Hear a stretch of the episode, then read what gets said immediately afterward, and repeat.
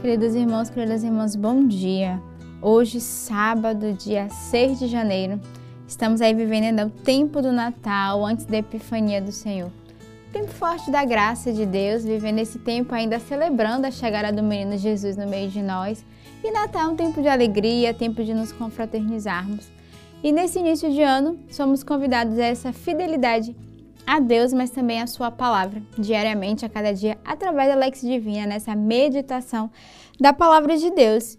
E a comunidade de Sementário vos ajuda a ser fiel através do compêndio da Lex Divina, né? dessa leitura orante. Então, não deixe de viver esse tempo de graça, esse tempo de deixar a palavra de Deus inflamar o nosso coração, trabalhar o nosso coração, habitar dentro de nós. E a Alex Divina ela vai nos ensinando passo a passo da meditação. Assim estaremos em comunhão com a igreja. Então, quando vamos à Santa Missa, já temos o nosso coração preparado, porque já escutamos a palavra, já ruminamos, já deixamos a palavra de Deus cair no nosso coração. E como adquirir a Alex Divina, como ser fiel a ela cada dia. Então, através do nosso site, da nossa loja online, já está disponível a nossa Alex Divina desse ano 2024, mas também nas nossas casas de vida, os nossos membros de aliança que tem o compêndio para vos oferecer a viver esse tempo da graça e também divulgar esse link para que outras pessoas possam ser alcançadas através da sua palavra. E aí você se torna também um evangelizador, oferecendo a Lex Divina a outras pessoas. E o tema deste ano da nossa, nossa Lex Divina é a Sinfonia da Oração. Então, somos convidados a entrarmos nessa unidade, nessa escuta da palavra de Deus, nessa sinfonia da oração, que é essa escuta do Espírito Santo, a estarmos afinados à voz de Deus, nessa escuta da sua graça. E cada mês o compêndio traz uma palavra do nosso fundador para ser trabalhado, meditado, rezado em nosso coração. Então, desde já, eu quero é, deixar esse convite para que você se torne esse fiel evangelizador, se deixe ser evangelizado para evangelizar outras pessoas com a sua palavra. A primeira leitura de hoje ela é retirada da primeira carta de São João. Caríssimos, quem é o vencedor do mundo? senão aquele que crer que Jesus é o Filho de Deus? Este é o que veio pela água e pelo sangue, Jesus Cristo. Não veio somente com a água, mas com a água e o sangue. E o Espírito é que dá testemunho, porque o Espírito é a verdade. Assim são três que dão testemunho: o Espírito, a água e o sangue. E os três são unânimes se aceitamos o testemunho dos homens, o testemunho de Deus é maior. Este é o testemunho de Deus, pois ele deu testemunho a respeito de seu filho. Aquele que crer no Filho de Deus tem esse testemunho dentro de si.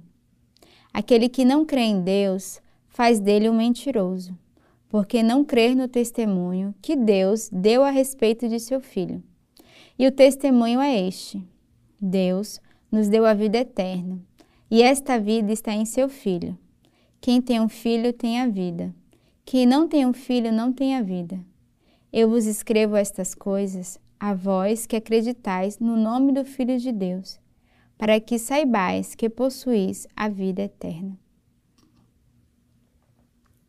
Então, na primeira leitura de hoje, São João vai nos exortar e nos recordar que Jesus é esse Filho de Deus que veio para dar a vida. Né? E todo aquele que crê que possui essa vida eterna recebe nessa fé, essa graça de Deus.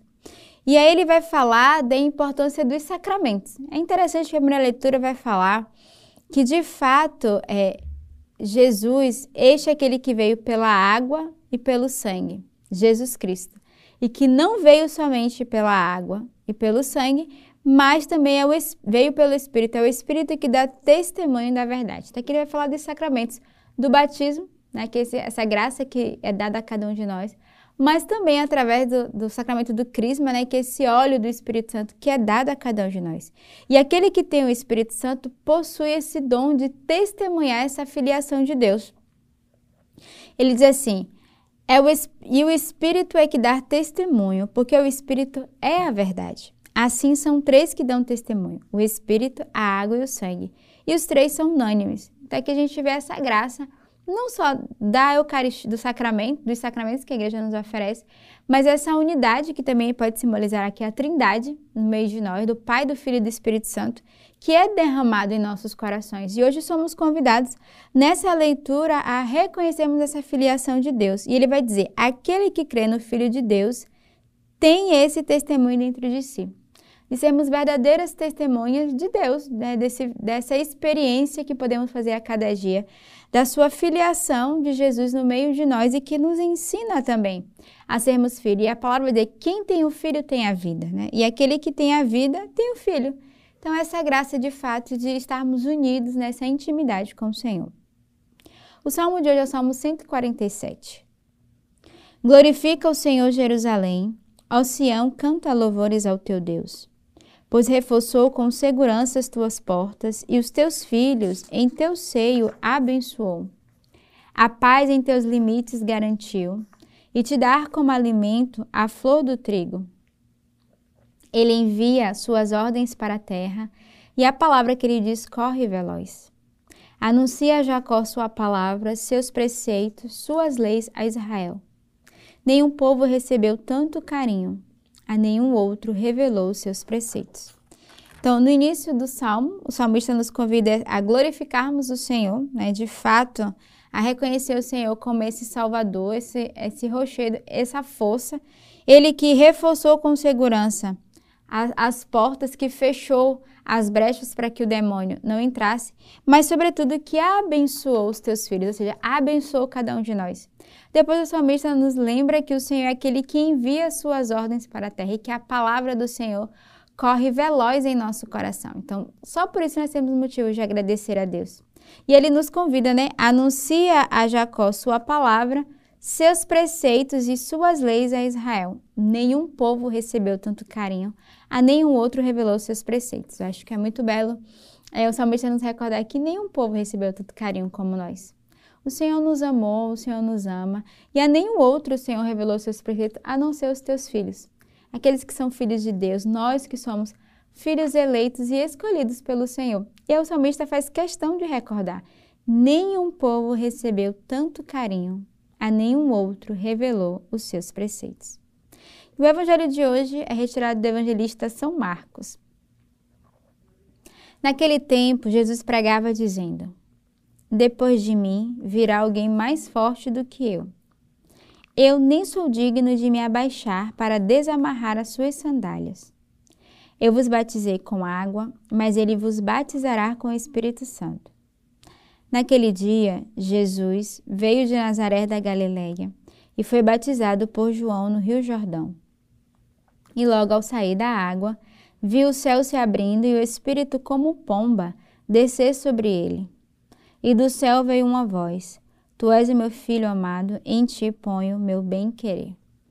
Então, ao longo de toda a semana, a gente meditou com o evangelista São João e hoje é o evangelista São Marcos, que vem trazer para nós é, esse testemunho que no início da semana a gente já fez essa leitura, que vai falar desse batismo né, de João, que vai dizer que ele não é digno nem de desamarrar as sandálias e que ele vai falar que João veio batizar com água, mas Jesus que veio batizar com o Espírito Santo.